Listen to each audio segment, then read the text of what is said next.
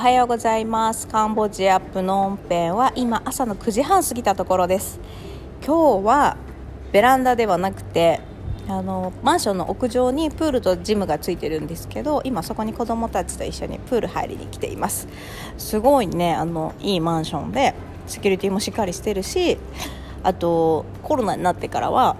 あのコロナの、ね、感染が広まってからはあの入り口に全身に消毒を浴びるシャワーみたいなのもなんかつけてくれたりとかもうすごい万全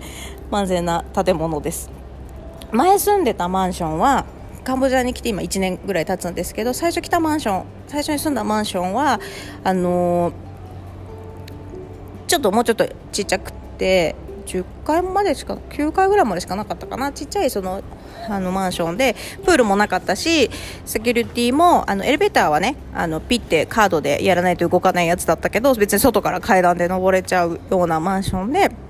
で入り口に守衛さんがいるんだけど24時間いるけどあの泥棒に入られてスマホ1台盗まれるっていうあの経験がありました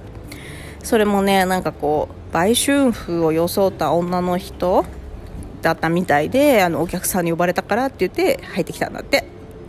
で、えっと、うちの部屋のあの充電器とか置いてあるね。ちょっと窓際で充電してたら悪かったんだけどこじ開けてそこからスマホを取るっていう。うん。だけど今のところはねあのまあ住んでるのも8階だったりするしセキュリティもしっかりしてるので今のところなんかそういう危険な感じじゃないかな。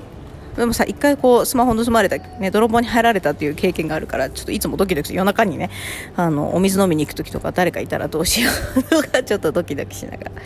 さ日本にいたらさそんなこと考えもしなかったし鍵さえかけてれば大丈夫、ね、窓開けて仕事に行ったりしたこともあるしなんかこう安全だったなって思うんだけどなんかそういうやっぱ自分への危機感みたいなのはねあのでもね私そういうのがあのカンボジアにね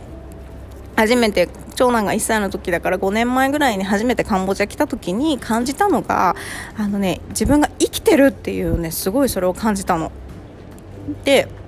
あの日本にいる時はもちろん安心安全だしあのー、て言うんだろう。ねお腹壊すような食べ物もないし あと何かななんかもうちょっと忘れちゃったんだけどすごいやっぱりこう安全だったのね。うん。あ安全っていうか衛生面もすごいちゃんとしてるしトイレも綺麗だし 私さほらちょっと潔癖だから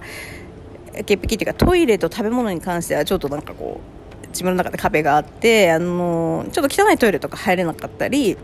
匂いがにするトイレ入れなかったりあの公園のトイレとかかな日本の公園で入れなかったりあとあと食べ物もあの小さい時はねあの人のうちの食べ物が食べれなかったの匂いがして。うん大人になってから大丈夫だけど。だからねカンボジアに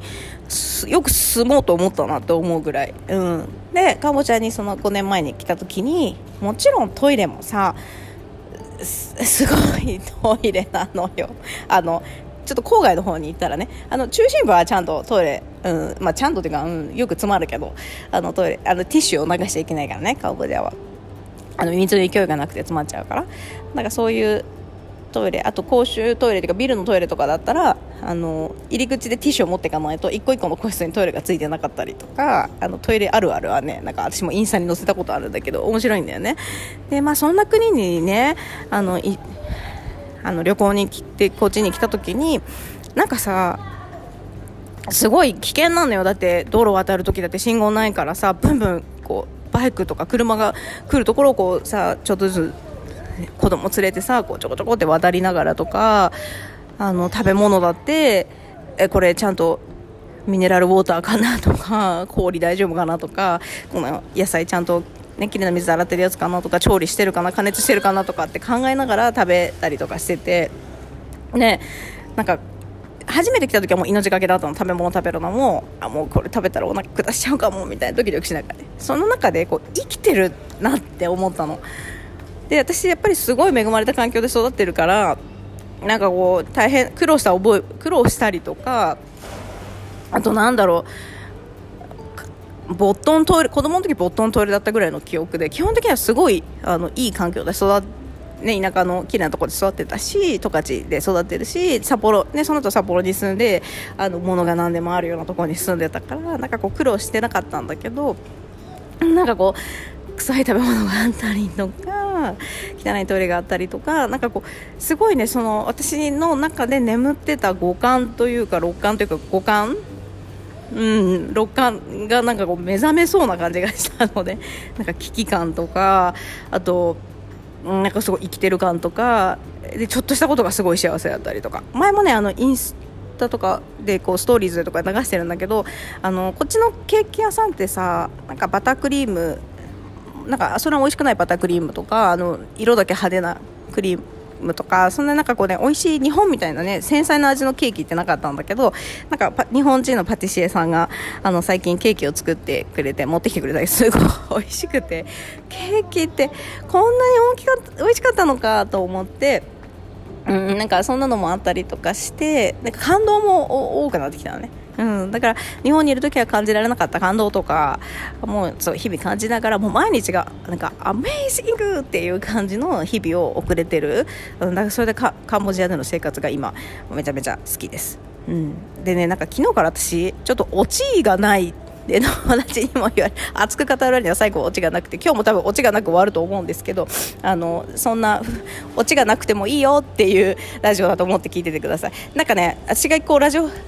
ポッドキャストの配信が止まる時ってなんかちゃんとコンテンツが作れないって言ってねやめちゃったでしょ今日もね実はこれテイク6がまた7なんだよね。何回も消してるんだけどなんかこうちゃんとやらなきゃって思っちゃって伝えたいこと何も伝えられなかったなみたいなあのことです。もう削除しちゃうどうしても。うん便利な時代だからね。あの録音スピって削除できちゃうんだけどなんかさオチを言わなきゃいけないって思うとねこうなんか録音するのも億劫になってきちゃう。でもさ私がこのポッドキャストをやりたいと思ったのもなんかねあのー、こうやって日本を離れてカンボジアで住んだこの空気感とかってすごい感じてほしくてあの日本にいる時には自分ではそんなこと思えなかったりとか考えられなかったこともカンボジアで感じられたりその自分の中で眠ってた自分らしさみたいのが出てきてるのね。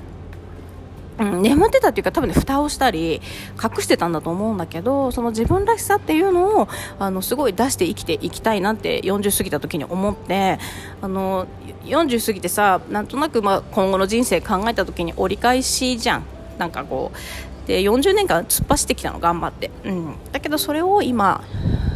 もう頑張らないというかもっと自分らしく生きて最後自分が死んだ時に前も言ったかもしれないけど死んだ時にあの家族に残すビデオで言うセリフとしてもう自分らしく生きれた。すごい楽しかった。幸せだったよ。ありがとうって言いたいんだよね。で今じゃあ死んだ時にそれができるかってなんかできない。あれもやり残した。あこれもやってない。あもうこれももっとやっておけばよかった。もっと自分らしく生きればよかったって言っちゃいそうな気がして。だったらもう自分らしく生きてもういつ死んでもいやすごく良かった。自分らしく生きれた、うん、すごい最高の人生だったって言えたらなと思ってあの、まあ、変えようっていうよりは自分らしさが出せる環境を作ろうって思って、うん、でまあ運がよくね私はそうやって夫がちょっとこう鬱っぽくなって仕事ができなくなったりとか私もあの仕事をしてたけどあの手が上がらなくなるぐらいちょっと病んでたりとか病んでたっていうか、うんまあ、原因は多分やりたくないのに一生懸命やってたからだと思うんだけど仕事が嫌だったとかじゃなくてなんか頑張りすぎてたんだよね、うん、子供と仕事と全部両立させようとしてたから。バランスが崩れ始めてて。で、まあ、そういうのもあったりいろんなことが重なって海外に移住するっていう選択をしたんだけどそれは本当に自分でも最高にハッピーで、うんまあ、運が良かった。またほらねまたオチがない、うん、オチがないんだけどね、だけどまあそういうふうにさあのあの環境を変えて、まあ、私がどんなふうに変わっていくかっていうのを見てほしい、うん、あでさ多分見てる人から撮ったらそんなに変わってないのかもしれないんだけど私は本当に自分の中ですごい変わってて変わっててというか自分らしさむき出しで生きててなんかねちょっと嫌なやつかなって最近思うの自分のこと。うんなんか前だったらこんなあのもっとメールの返信とかも何回も大丈夫大丈夫とかしてたのに全然それもなくなったりとかなんかちょっと嫌なやつじゃないかなって思うような自分になってるんだよねここ1年ぐらいで。だけど誰も嫌だって言わなくてむしろなんかいいって言ってくれる人の方が増えててうん？みたいな、うん、だからそういうなんか思ってた自分違ったみたいな、うん、自分らしさってそうじゃなかったのかも、まあ、それも自分だしこれも自分だしっていう風にあに自分を生きるってねちょっと決めてやってみたのでそういうのを伝えていきたいなと思ってます。今日はねすいません。オチがないポッドキャストの配信になりましたけどもあの聞いてくださった方ありがとうございます。では今日も良い一日をお過ごしください。